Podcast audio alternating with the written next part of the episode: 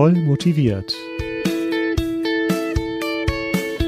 Der Musikpädagogik-Podcast von Schott Music und Christine Thielemann. Hallo und herzlich willkommen zu einer neuen Folge von Voll motiviert, eurem Musikpädagogik-Podcast. Musikschule neu erfinden ist heute das Thema und als Gesprächsgast ist Andreas Dörne bei uns. Andreas ist Professor für Musikpädagogik an der Hochschule in Freiburg. Viele von euch werden möglicherweise schon sein Buch Musikschule neu erfinden kennen, in dem es darum geht, wie die Zukunft der Musikschule aussehen kann. Hallo Andreas, Schön, dich im Podcast zu haben. Danke, dass du dir die Zeit genommen hast. Hallo Christine, grüß dich auch und grüßt euch alle zusammen an den Radiogeräten. ähm, herzlich willkommen. Warum glaubst du, müssen sich denn Musikschulen überhaupt neu erfinden? Ähm, das ist eine sehr gute und ausführliche, eine Frage, die eine ausführliche Antwort äh, nahelegt. Ähm, oder so der erste Gedanke, vielleicht mit dem wir auch einsteigen können, ist, dass ich denke, dass Schulen ähm, als Institutionen, die sich verstehen als Unterrichtsstätte, dass das ein äh, Konzept ist, was, ähm, was irgendwie verändert werden könnte und was ähm, defizitär ist.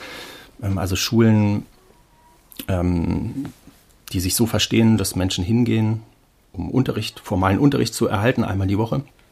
Ähm, sondern was ich glaube, ist, dass sich Schulen hin zu Lernorten, Lernhäusern hin entwickeln können, die man besucht, nicht primär im Unterricht zu erhalten, sondern um dort zu lernen.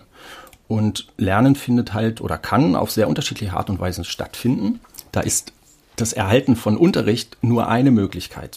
Ähm, aber Lernen hat auch sehr, sehr, sehr viele andere Quellen. Ähm, man kann lernen, indem man andere Menschen beobachtet. Man kann lernen, indem man sich informell mit anderen Menschen austauscht, indem man gemeinsam Musik macht, ohne dass das eingebettet ist in einen Unterrichtskontext. Man kann lernen, indem man anderen Menschen was beibringt, was man bereits kann und so weiter und so fort. Und was mir vorschwebt, ist, einen Ort zu schaffen, der diese vielfältigen Lern Formen integriert und bestmöglich unterstützt. Wow, das klingt gut. Ich habe da ein schönes Zitat in deinem Buch gefunden. Es lautet, innerhalb einer Generation könnte die Institution Musikschule zu einem altmodisch antiquierten Auslaufmodell werden, wenn die nötige Entwicklungsarbeit in Hinblick auf eine intelligente Verzahnung analoger und digitaler Musiklernwelten verschlafen wird. Stichwort digitales Lernen sind mhm. wir jetzt ganz groß. Mhm. Magst du dazu etwas sagen? Mhm. Ja, damit meine ich jetzt gar nicht so sehr, dass äh, Corona bedingt möchte ähm, Distanzlernen, Live-Distanz oder den Live-Distanzunterricht, sondern da habe ich eher Bezug genommen auf die ganze ähm, Entwicklung im Bereich Video-Online-Tutorials, ähm, wo man, wenn man da so ein bisschen reinschnuppert und reinsieht, wo sich eine Welt innerhalb der letzten zehn Jahre eröffnet hat, die so vielfältig und so abgefahren und so spannend und interessant ist, ähm, und die einfach von sehr, sehr vielen Menschen bereits genutzt werden, um halt Musik zu lernen, ein Instrument zu lernen oder sich irgendwie musikalisch weiterzubilden. Und ähm, das ist halt in dem Sinne eine besondere Form, weil sie Menschen ähm, ermöglicht, selbstgesteuert zu lernen, also autodidaktisch zu lernen. Und die großen Ws der Didaktik selber zu stimmen, bestimmen. Also was will ich lernen, wie will ich lernen, wann will ich lernen, mit wem will ich lernen, von wem will ich lernen, weshalb will ich lernen. Und ähm, diese ganze YouTube-Tutorial-Welt setzt Menschen in den Stand, über ihr eigenes Lernen ja, autonom zu verfügen. Und das hat einfach einen sehr, sehr hohen Reiz. Und es ist sehr, sehr spannend. Und da das ist im Moment der, der Bereich, wo ich Entwicklung sehe, was Möglichkeiten oder was Lernräume fürs Musizierenlernen angeht. Und daher denke ich, dass es extrem wichtig ist, eben die, die klassischen analogen Welten eines, eines Ortes, eines Hauses mit eben diesen digitalen Möglichkeiten zu verknüpfen. Jetzt war ja eines deiner großen Projekte der vergangenen Jahre den Neubau der Musikschule Waldkirch mit deinen Ideen zu unterstützen. Kannst du für all diejenigen Hörerinnen und Hörer, die das Musizierlernhaus in Waldkirch noch nicht kennen, einmal zusammenfassen, was dort im Schwarzwald entstanden ist? Ja, also das Musizierlernhaus in Waldkirch, das ähm, hat ein Freund von mir aufgebaut, der Stefan Göritz. Und ähm, Stefan und ich haben zusammen eben seit Jahren im Rahmen dieses Projektes Musikschullabor zusammengesessen und zusammen überlegt und viele Gedanken gesponnen. Ähm, und in Waldkirch hat Stefan versucht, die ähm, entscheidende Idee eines Musizierlernhauses bereits umzusetzen, nämlich die Idee einer Lerngemeinschaft. Also, was ich vorhin schon angedeutet hatte, dass jeder von jedem lernen kann. Lehrerinnen von Schülerinnen, ähm, Schüler von Schülern, Lehrer von Lehrern. Und ähm, das ist eigentlich so der Grundgedanke der, der, des, äh, dieses Waldkircher Modells. Und ähm, da hat Stefan halt ähm, ja, die Möglichkeit gehabt, eben neue Räume zu gestalten, also eine, eine, richtig neue Musikschule aufzubauen und hat entsprechend auch versucht, die Architektur dieser neuen Schule diesem Gedanken äh, anzupassen, dass eben Räume für lerngemeinschaftliche Aktivitäten geschaffen werden. Und es gibt in Waldkirch eben zum Beispiel, wenn man an einen Gang, wenn man den Gang runtergeht, gibt es auf der linken Seite gibt es Überräume, auf der rechten Seite gibt es ähm, Musizierräume, die als Unterrichtsräume genutzt werden können, aber auch anderweitig genutzt werden können. Und man sieht allein da schon, dass ähm, ja so ein Hin und Her von Übeort und Unterrichtsort äh, vorhanden, also allein räumlich vorhanden ist. Und es gibt ähm, in Waldkirch die meines Wissens nach erste Silent Instrument Arena, also ein, einen großen Raum, wo man mit Silent Instrumenten gemeinsam musizieren und üben kann, auch alleine für sich, aber eben ähm, nicht, äh, man nicht äh, separiert ist von anderen Menschen durch eine, durch eine Wand oder ja, durch räumliche, durch eine räumliche Trennung. Ich sehe hier gerade im Internet musikschullabor.de ist die Seite, auf der es noch ganz viele Informationen dazu gibt. Und auf deinem YouTube-Kanal hast du auch ein, ich glaube, ein zehnminütiger Film zu dem genau. Thema Musizierlernhaus in Waldkirch. Da geht ihr da zusammen einmal durch. Ich glaube, du hast gefilmt und Stefan erklärt ein bisschen genau. die Räume. Das ist ganz spannend. Also ruhig mal Andreas Dörne auf YouTube suchen und sich einen Einblick in die Räume verschaffen. Ja, ja, ja, da bekommt man einen ganz guten Einblick. Und es ist halt auch schon total interessant, dass, dass Stefan einfach sehr viele Anfragen ähm, jetzt schon in den letzten ein, zwei Jahren bekommen hat von anderen Musikschulen, die sich das mal anschauen wollten. Und ähm, mittlerweile kommt er, glaube ich, gar nicht mehr wirklich hinterher, die ganzen Anfragen, die ganzen Anfragen zu bedienen nach Hospitation oder eben ja, kurzen Visitationen. Ja, kann ich mir gut vorstellen. Ich habe euch ja auch mal gesehen, euch zwei, auf dem Forum Musikalische Bildung in Baden in der Schweiz. Da habt ihr auch zu dem Thema referiert. Das war auch sehr spannend. Mhm.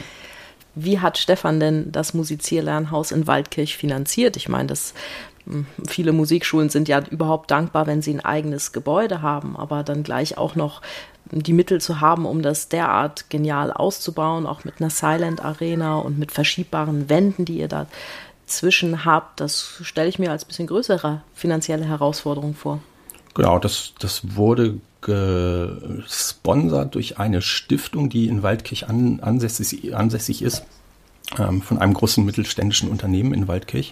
Mhm. Und ähm, die Musikschule ist Bestandteil eines, eines Ausbildungs-Headquarters dieser Firma, inklusive eine, unten im Erdgeschoss ist eine Mensa für den, für die Schüler des, des Schulcampus, auf dem äh, dieses Gebäude errichtet wurde. Es ist nämlich in fußläufiger Nähe zu einem Gymnasium, zu einer Grundschule, zu einer Berufsschule, wenn ich mich richtig erinnere.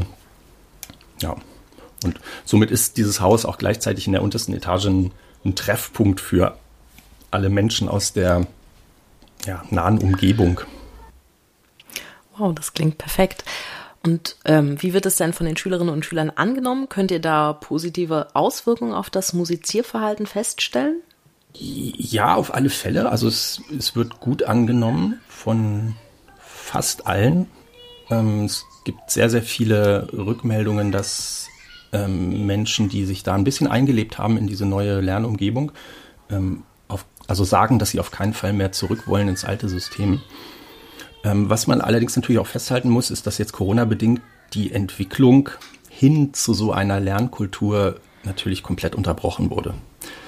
Und von daher kann man jetzt noch gar nicht so wahnsinnig viel sagen, weil halt ja diese, diese Lernkultur noch sich im Aufbau befindet oder erst noch im Aufbau befindet. Und ich glaube, da ist auch noch sehr, sehr viel, ja, sehr viel Entwicklungsraum vorhanden, der noch nicht erschlossen wurde. Und wie lange gibt es denn jetzt euer Musizierlernhaus? Das gibt es jetzt, lass mich äh, überlegen, vier Jahre. Mhm. Und der Zugang dort, der ist für die Schülerinnen und Schüler mit Chipkarten gewährleistet, wo sie Tag und Nacht reinkommen, oder? Ja, nach, nachts eben noch nicht. Das wäre, okay. das wäre natürlich das Spannendste. Äh, aber ähm, tagsüber kommen die, ich glaube, bis 10 Uhr abends können sie allein und selbstständig dort hinein, wenn sie eben so eine Karte bekommen haben. Ah, perfekt. Ne, was halt auch ja, ein schönes, schönes Signal ist dafür, dass dieser Ort nicht den Lehrern gehört oder nicht alleine den Lehrern und den Lehrerinnen gehört, sondern eben allen Beteiligten, die ja, in dieser Lerngemeinschaft ja, sich zugehörig fühlen, fühlen oder eben beteiligt sind. Wenn den Schülerinnen und Schülern in diesem Musizierlernhaus eine neue Rolle zugestanden wird, dann ändert sich ja auch gleichzeitig die Rolle der Lehrkraft, die dann doch sicher mehr zur Lernbegleitung wird, als dass sie jetzt so wie bis anhin üblich den Weg des Lernenden definiert. Ich kann mir vorstellen, dass in diesem Zusammenhang auch der Popmusik noch eine wesentlich größere Rolle zugestanden wird und Lernende weit mehr als beim traditionellen Einzelunterricht ihre Lieblingsstücke spielen. Und zum Thema Lieblingsstücke hattest du vor einigen Jahren einen ganz spannenden Beitrag in Üben und Musizieren geschrieben. Kannst du für unsere Hörerinnen und Hörer noch mal kurz so die Quintessenz daraus zusammenfassen? Ja, mm, das geht eigentlich zurück auf meine Unterrichtspraxis, die ich so mit, weiß nicht, 14, 15 Jahren ähm, praktiziert habe, als mich Menschen, also vor allen Dingen Gleichaltrige ansprachen, ob ich ihnen nicht Gitarrenunterricht geben könnte. Und dann auch später Klavierunterricht. Und ähm, ich habe äh, da immer direkt probiert, nicht nur den klassischen Weg zu gehen, im Sinne von, hier ist die Instrumentalschule oder hier sind die Noten und das Stück machen wir jetzt, sondern ich habe da schon angefangen, von dem auszugehen, was die Menschen, die Schülerinnen und Schüler mitbringen, im Kopf, in ihrem Ohr mitbringen, also ihre Lieblingsstücke. Und ähm, habe mit denen dann gemeinsam diese Stücke hörend am Instrument erarbeitet oder aber wir haben uns eben Klang, die Klangvorlagen genommen und haben sie herausgehört.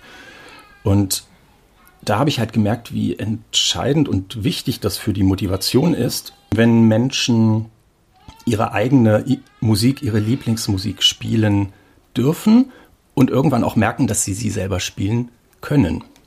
Und das ist einfach so eine beglückende Erfahrung für die meisten Menschen, die ja, ein unheimliches Potenzial meistens entfaltet. Ich mache es ganz häufig so, wenn Schülerinnen und Schüler mit ihrem Lieblingsstück kommen und sagen, das möchte ich unbedingt spielen und das dann irgendwann beherrschen, wir das erarbeitet haben gemeinsam und dann sage ich häufig, ich finde, du solltest davon ein Videotutorial drehen. Und zwar, indem du das, mhm. du solltest anderen beibringen, wie man dieses Stück lernen kann, aber du solltest auch sagen, was dich daran so fasziniert, was es zu deinem Lieblingsstück macht. Und da habe ich ganz gute Erfahrungen gemacht, dass dann auch die anderen Schülerinnen und Schüler der Klasse sich genau dieses Stück dann erschließen und die Faszination der anderen dann auch mitnehmen. Super, Christine. Das ist genau, ne, genau so ein Ansatz. Sobald ich etwas kann, bin ich dazu aufgerufen, es zu vermitteln. Mhm. Und durch die Art meines eigenen Vermittelns lerne ich selber nochmal noch mal mehr über das Stück und über mein eigenes Musizieren, als, als wenn ich das nicht getan hätte. Ne? Wie geht es denn den Lehrkräften in Waldkirch mit dieser offenen Form? Ich meine, die sind doch sicher ganz anders gefordert als im traditionellen Einzelunterricht. Die brauchen auch Fähigkeiten vielleicht im Bereich der Musikproduktion, oder? Ja, genau, aber das ist ja auch ähm, eben ein Grundgedanke dieser, dieses, dieses Musizierlernhauses ist, dass Lehrerinnen und Lehrer den Ort nutzen können, um selber zu lernen. Also um neue Dinge auszuprobieren und, und für sich auch sich ähm, weiterzuentwickeln, sei das jetzt im digitalen Bereich, Musikproduktion, Komposition, Improvisation. Ja, und ich kann jetzt nicht für die Lehrerinnen und Lehrer dort sprechen, aber ähm, wenn ich mir vorstelle, dort zu arbeiten, wäre das einfach ja für mich eine, eine grandiose Möglichkeit, eben mein eigenes Interesse fürs Musizieren und Musik machen und meine eigene Neugier auszuleben. Also selber wieder Schüler sein zu dürfen. Nur nicht in so einem formalen Sinne von ich gehe in eine Schule, sondern ähm, ich bin ein Lernender, der sich selber bildet. Und das ist Teil meines Jobs. Das klingt nach einem wahnsinnig spannenden und interessanten, inspirierenden Arbeitsumfeld ja, dort. Ja, ja. Denn ich, ich, ich glaube ja wirklich, ne, also das ähm, Pädagogik wird ja immer so verstanden oder, oder meistens, also ist ja auch im Wort drin enthalten, Pais, Agiin, den Knaben führen, als eine Tätigkeit, die andere Menschen anleitet oder eben führt äh, durch Unterricht. Und darüber vergessen wir, finde ich, in der Pädagogik oftmals, äh, wie schön es ist, selber zu lernen. Und dass eigentlich jegliches Unterrichten und jegliches pädagogische Handeln eigentlich nur ein funktionales Handeln ist, was im Idealfall ein Lernen provozieren soll. Und es geht ums Lernen und nicht ums Unterrichten.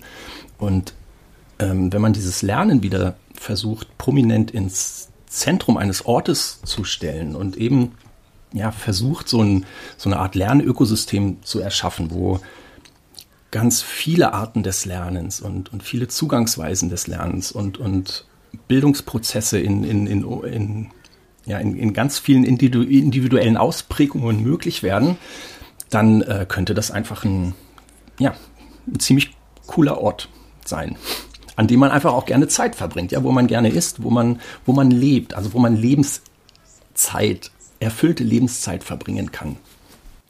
Ich finde es auch eine ganz wertvolle Erfahrung für Schülerinnen und Schüler, wenn sie merken, dass der Lehrer nicht allwissend ist, sondern dass der Lehrer sich auch Dinge erschließt und dass mhm. er auch manchmal stolpert, aber immer wieder aufsteht und sich selbst Wege sucht, um sich was zu erschließen. Mhm. Genau, genau. Wie, wie gehst du damit in deinem Unterricht um oder wie, wie, wie versuchst du das bei dir zu integrieren? Dieses Moment? Ich versuche den Schülern schon zu zeigen, dass ich immer auf dem Weg bin, neue Dinge zu lernen. Sei es jetzt, dass wenn sie reinkommen, dass ich vielleicht gerade an einem neuen Stück arbeite und dass ich sage, oh, ich bin noch nicht ganz fertig, pack du ruhig schon mal aus und ich übe noch ein bisschen weiter und zeigt dann schon, ah, da habe ich, da habe ich eine Stelle, oh, die muss ich, da muss ich mir was dran schreiben oder da muss ich noch mal ein bisschen den Fokus drauf legen. Oder auch wenn, wenn hier während des Unterrichtens der Computer auf ist und, und sich irgendeine Frage stellt, für die wir jetzt auch neue Medien brauchen, dass ich sage, ah, ich habe was entdeckt, aber ich bin noch nicht ganz sicher und ich, ich zeig dir das mal, versuch du auch mal zu Hause damit was, was, was Gutes, ja, auszuprobieren. Versuch du mal herauszufinden. Ich hatte kürzlich eine App. Besprechung, ich weiß nicht, ob du die WDR Big Band Play Along App kennst. Mhm. mhm. Ganz geniales Projekt von der WDR Big Band, wo man praktisch eintauchen kann und mitspielen kann in dieser Big Band. Und die Mitglieder der Big Band haben eigene Stücke komponiert und verschiedene Schwierigkeitsstufen und das habe ich besprochen für eine der letzten Ausgaben von Üben und Musizieren und da habe ich dann auch einem Schüler gesagt, hier, ich, ich habe eine Besprechung, ich muss diese App erstmal kennenlernen, magst du mir vielleicht helfen und magst du mir mal ein Feedback aus Schülersicht geben? Also ich versuche sie das Lernen nicht als künstliche Umgebung zu gestalten, sondern sie in meinen Alltag zu integrieren. Mhm, mh. Und ich bin auch überzeugt, dass so Sachen wie hat man ja manchmal Schülervorspiel oder in manchen Schulen heißt es ja auch Vortragsübung oder so. Ich bin davon überzeugt, wenn du, wenn du jetzt sagst, wir machen ein Konzert für andere Menschen, wir wollen anderen Menschen zeigen, was, was wir Schönes für sie erarbeitet haben. Und wir machen das Konzert vielleicht jetzt nicht immer im Saal der Musikschule, sondern wir gehen mal irgendwo hin, wo andere Menschen sind. Wir laden sie mal ein, wir gehen vielleicht in ihr Altenheim, in haben kürzlich ein Konzert in so einer Behindertenwerkstätte gemacht, wo wir für diese Menschen einen schönen Konzertabend gestaltet haben, dass das Lernen mehr dort stattfindet, wo es hingehört, dass es eigentlich Realität ist und nicht eine künstliche Umgebung. Das finde ich ganz wichtig. Mhm. Mhm. Was glaubst du denn, welche unverzichtbaren Fähigkeiten werden wir Musikpädagoginnen und Musikpädagogen in der Zukunft brauchen? Oh, ich weiß, ich stelle mir so doofe Fragen. Nein, die sind super. Ähm, ähm, also ich glaube, ein entscheidender Punkt ist der, dass man ja, die Fähigkeit wieder entdeckt oder wieder in sich befördert, sich selber als Lernenden zu verstehen und eben dieses, dieses Prinzip, eigene Bildungsprozesse zu erspüren und sie dann anzugehen und daraus ähm, eine tiefe Befriedigung zu schöpfen, dass das, glaube ich, eine, eine Fähigkeit ist, die in Zukunft wichtig sein könnte. Es ist in dem Sinne natürlich keine Fähigkeit oder Kompetenz, die man sich antrainiert oder die man in irgendeiner Fortbildung am Wochenende erlernt, sondern es hat ja auch ganz viel mit einer Haltung zu tun. Ne? Also mit welcher Haltung spiele ich mein Instrument, mit welcher Haltung gehe ich eben in Unterrichtssituationen, mit welcher Haltung höre ich Musik, mit welcher Haltung betrachte ich andere Menschen, die musizieren. Und ähm, ja, eine, eine, Haltung zu entwickeln, die eben eigene Neugier und eigene Bildungs, ähm, Bildungsintentionen in den Vordergrund rückt. Das ist, glaube ich, wichtig. Mhm. Und dann können, können wir auch wieder, wenn das eben gekoppelt ist mit so Orten, die dafür Raum schaffen, dann kann man, dann kommt man wieder zu so einer Art ähm, Meisterlehre 2.0, vielleicht sogar 3.0. ja, also dieses Prinzip, dass, ähm, dass man mit seinem Lehrer zusammen lebt und ihm mehr oder weniger, also am meisten davon lernt, dass man ihn in seinem eigenen künstlerischen äh, Tun beobachten kann oder daran beteiligt ist. Ja. Ja, ich glaube, es ist jetzt einfach immer so ein bisschen so overlorded. Du hast immer den Eindruck, du musst irgendwie eine Stunde abziehen, wir blättern um, da gibt es ein neues Thema, einen neuen Inhalt und das, das äh, bringe ich dir jetzt bei mit den abgefahrensten didaktischen Mitteln, die ich jetzt eben so zur Verfügung habe. Und das ist es aber gar nicht. Also wenn, wenn, wenn man das als ausschließliches Lernen sieht, dann wird es den Schülern dabei relativ schnell langweilig, weil sie ja im Grunde immer ja. wissen, was auf sie zukommt. Und ich glaube, sie aber mit irgendwas zu überraschen, das kann, kann ganz grandios sein ja, im Unterricht. Ja, ja. Im Augenblick benötigen Schülerinnen und Schüler in unserem Unterricht ja meistens ein Instrument und Noten und ich ertappe mich ja selber häufig dabei, wie ich jetzt gleich zu Beginn eines Unterrichtsverhältnisses bei den Neuschülern oder auch bei Eltern abfrage, was so an Technik-Equipment daheim überhaupt vorhanden ist. Also irgendwie gibt es ein Smartphone oder ein Tablet, was für den Unterricht benutzt werden darf. Ist das denn Apple oder Android? Und hat der Schüler, die Schülerin vielleicht auch einen Computer zur Verfügung? Und wenn ja, welches Modell? Habt ihr ein Mikrofon, was man ans Handy, Tablet, Computer anschließen kann? Oder gibt es auch eine Bluetooth-Box? Oder sogar noch einen alten CD-Player, den wir nutzen können. Oder wären Eltern allenfalls bereit, auch eine App zu kaufen oder ein App-Abo zu lösen, wenn wir das für den Unterricht benötigen? Und wo es da früher nur die Frage nach dem Instrument, Noten, Notenständer, bestenfalls mal CD-Player war, da ist das ja heute, das sind das ist ja schon ein ganzer Fragenkatalog fast, den es abzuklappern gilt, wenn ich den Unterricht um diese digitale Komponente auch erweitern möchte. Und es sind ja längst nicht mehr nur die Lehrpersonen, die sich mit Popmusik beschäftigen, die Mobilgeräte, Apps und Aufnahmetechnik, Computer für ihren Musikunterricht nutzen. Diese Digitalisierung, die ist ja längst im Alltag von uns allen, von allen Musikpädagoginnen und Musikpädagogen angekommen. Mhm.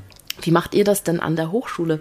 Gibt es da eigentlich auch Kritik am Einsatz neuer Medien im Unterricht mit Kindern und Jugendlichen? Naja, da braucht man gar nicht auf, auf die Hochschule rekurrieren, sondern ähm, ja, digitale Medien ist so ein bisschen eigentlich wie Unterricht an sich. Das ist einfach, äh, wenn es zum Selbstzweck wird, dann äh, ist es schlecht. sondern es sind, es sind eben nur Mittel, die, mit denen man Räume eröffnen kann. Und ich glaube, das ist eigentlich so, das, so das, der entscheidende Punkt an der Sache. natürlich gibt es auch immer mal wieder Momente, wo man sich in den Medien als, als eine Selbstzweckhaftigkeit verliert und irgendwie in, sich in ein Programm reinfuchst und die ganzen Möglichkeiten auscheckt. Und das ist auch super und das ist cool. Ähm, aber eben wenn es um, ja, um diese Lerndimensionen geht, also instrumentale Lerndimensionen, muss man sich einfach immer klar machen, das, ist, das sind Tools. Ne? Und ich kann mit einem Hammer äh, kann ich versuchen, eine Schraube reinzudrehen. Das funktioniert nicht, weil ich ihn falsch benutze als Tool. ja, oder ich benutze ihn halt, um einen Nagel in die Wand zu schlagen und dann funktioniert es. Und ja, ein Hammer an sich ist kein, er ist nicht für sich da, sondern er hat eine Funktion. Ja, ich glaube auch bei aller Liebe zu den neuen Medien, ich bin überzeugt, dass man auch ganz analog einen wunderbar inspirierenden Unterricht Ge leisten kann. Absolut. Und gerade bei jüngeren Kindern finde ich das wichtig, digitale Elemente auch nur sehr dosiert einzusetzen und ja, auch zunächst auf andere Bereiche zu setzen. Ich, Beispiel, ich singe mit dir live und mit selbstgespielter Begleitung auf dem Klavier, auf der Gitarre. Mhm. Und die Liedtexte habe ich im Kopf oder sie stehen hier in meinem Liederbuch und nicht in der App. Und dieses wunderschöne Liederbuch, das leihe ich dir jetzt mal aus, damit du darin stöbern darfst und ja. auch selbst auf Entdeckungsreise gehen kannst. Und wenn du ein neues Stück kennenlernst, dann weil du es bei anderen Schülern, Schülern gehört hast oder weil wir zusammen in deinem Notenheft eben es entdeckt haben. Die Geschichte über den Komponisten, die erzähle ich dir einfach so aus meinem Gedächtnis oder ich lese dir vielleicht ein Musikbilderbuch für Kinder vor, was eben von diesem Komponisten handelt bin überzeugt, dass gerade jüngere Kinder und auch Kinder, die schon von ihrem Elternhaus her sehr viel digitale Medien in ihrem Leben hatten, genau das eben zu schätzen wissen. Das ein Gegenüber, was seine Aufmerksamkeit nur mir allein widmet und mein Gegenüber hat vielleicht auch richtig was drauf oder was meine Lehrerin, mein Lehrer mir in der Unterrichtsstunde erzählt oder mit mir singt, mit mir gemeinsam zusammen spielt, das macht richtig viel Spaß und das beeindruckt. Ja. Ja. Und so eine analoge Unterrichtsstunde, die funktioniert ja durchaus auch mal mit einem Jugendlichen. Und ich glaube, dass das eine sehr schöne Erfahrung sein kann. Ich bin überzeugt, dass Lernen immer genau dann gut funktioniert, wenn wir die Schülerinnen und Schüler mit unserem didaktischen Konzept überraschen. Also eine analoge Stunde, wo der Schüler jetzt den Einsatz von neuen Medien erwartet oder was ganz Spaßiges, vielleicht eine Erklärung mit Gummibärchen, Lego, Schokolade oder einer Flasche Cola, wo unser Schüler eben trockene Musiktheorie erwartet. Mhm. Mhm. Und wenn, wenn wir Musiklehrkräfte mit dem, was wir tun, das, das Herz unseres Gegenübers berühren, dann ist unser Unterricht fit für die Zukunft. Egal, ob er jetzt sehr in Anführungszeichen modern wirkt oder auf neue Medien setzt oder ganz analog stattfindet. Ja, ich glaube, so der, der entscheidende Punkt ist die Frage, inwiefern ist der musizierende Mensch durchdrungen von der Musik, die er spielt. Ne? Also inwiefern ist er innerlich erfüllt von der Musik. Und inwiefern spielt er aus, dieser, aus diesem innerlichen Erfülltsein von einer Musik heraus äh, die Musik auf seinem Instrument? Aber es ist natürlich gar nicht einfach, so eine Situation in 30 Minuten Einzelunterricht herzustellen. Ja. Und, und das Entscheidende ist auch, die ist eigentlich gar nicht von außen herzustellen. Das ist, ist eine pädagogische Hybris, wenn man das, wenn man das denkt, sondern sie ereignet sich. Und man kann, man kann Möglichkeiten und Anlässe schaffen, dafür schaffen, dass sich dieses Erfülltsein ereignet oder zumindest spürbar anbahnt. Und, ne, und aber das ist so ein entscheidender Punkt, ne, dass auch hier wieder dann der eigentliche aktive Part in einem Lernprozess und auch in Unterricht liegt bei der Schülerin. Also die Schülerin muss diesen Weg gehen, sich selber von einer Musik erfüllen zu lassen und dann entsprechend ähm, ja, erfüllt zu musizieren. Aber ich finde es oft gar nicht so einfach, denn, denn Schülerinnen und Schüler kommen ja oft so als Konsumenten in den Unterricht, ja. weil sie das aus, aus der Schule, aus dem ja. Kontext dort so kennengelernt haben. Ja, das ist die äh, Kulturkatastrophe unseres Bildungssystems.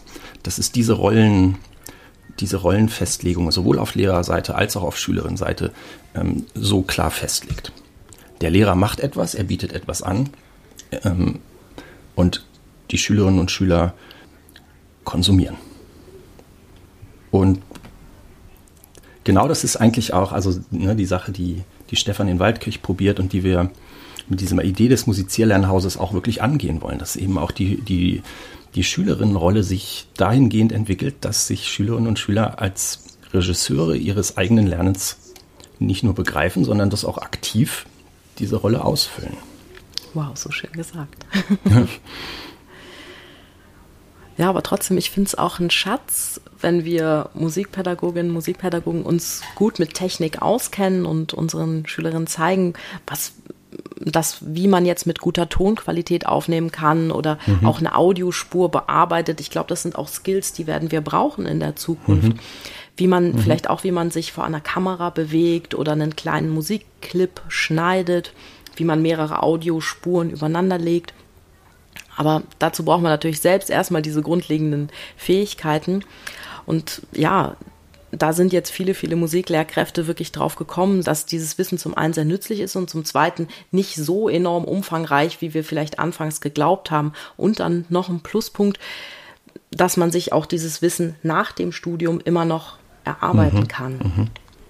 Ja, dass, ne, dass man eben selber Lernende, Lernende bleibt. Vielleicht nochmal zurück zum, nein, nicht vielleicht, ich, ich sage immer vielleicht. Vielleicht. Ist doch gut.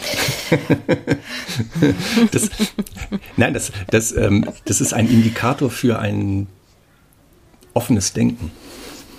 Ach ja? Finde oh, ich. Ich habe immer gedacht, das ist ein Indikator für Unsicherheit. Ja, aber Unsicherheit ist ja das. Ne? Also sobald ich mich in, in, in etwas Offenes bewege, ähm, betrete ich in einen Bereich der Unsicherheit. Das ist übrigens äh, also interessant, dass du das sagst, weil das, das ist das Kennzeichen von Bildungsprozessen ist, dass die Unsicherheit temporär ansteigt.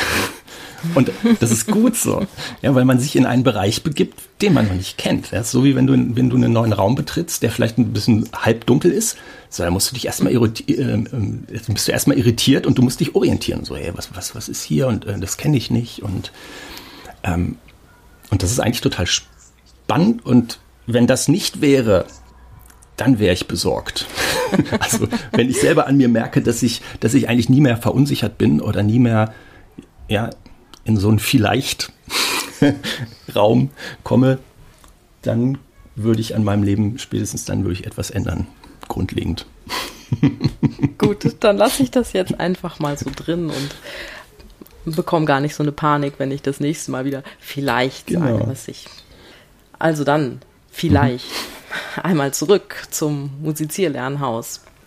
Jetzt hat dieser Neubau ja auch ein hübsches Sümmchen gekostet und vielerorts kämpfen Musikschulen überhaupt darum, ein eigenes Gebäude zu haben. Viele von uns Musiklehrkräften sind seit Jahren auch zu Gast in verwaisten Schulzimmern oder anderen Gebäuden, wo man uns für ein paar Stunden einen Raum überlässt. Das ist ja nun nicht gerade so eine luxuriöse Situation. Was haben denn Kolleginnen und Kollegen in solch einer Situation von den Ideen in deinem Buch? Wie könnte denn Ihre Zukunft der Musikschule aussehen? Ähm, ja, äh, eine gute, gute, wichtige Frage und ein zentraler Punkt, dass ähm, eine Entwicklung hin zu einer zu einem Musizierlernhaus ist total unabhängig von irgendwelchen reichen Gönnern oder wahnsinnigen finanziellen Mitteln, sondern man kann man kann jetzt und hier mit den Möglichkeiten, die man hat, anfangen. Man muss halt kreativ ähm, werden und eben Möglichkeitsräume sehen und, und sich selber eröffnen und die dann äh, erproben. Womit wir wieder beim Thema Unsicherheit wären. ja. Äh, und gleichzeitig ist es natürlich richtig, gibt es einfach von den Strukturen her ähm, Grenzen, vor allen Dingen so lange, wie sich Schulen halt als ähm, Organisation verstehen, die formalen Unterricht anbieten oder ausschließlich formalen Unterricht anbieten.